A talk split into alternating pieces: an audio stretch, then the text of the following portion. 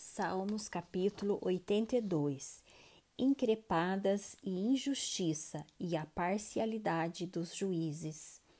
Deus assiste na congregação divina, no meio dos deuses estabelece o seu julgamento. Até quando julgareis injustamente e tomareis partido pela causa dos ímpios? Fazei justiça ao fraco e ao órfão, procedei retamente para com o aflito e o desamparado. Socorrei o fraco e o necessitado, tirai-os das mãos dos ímpios. Eles nada sabem, nem entendem, vagueiam em trevas, vacilam todos os fundamentos da terra. Eu disse: Sois deuses, sois todos filhos do Altíssimo.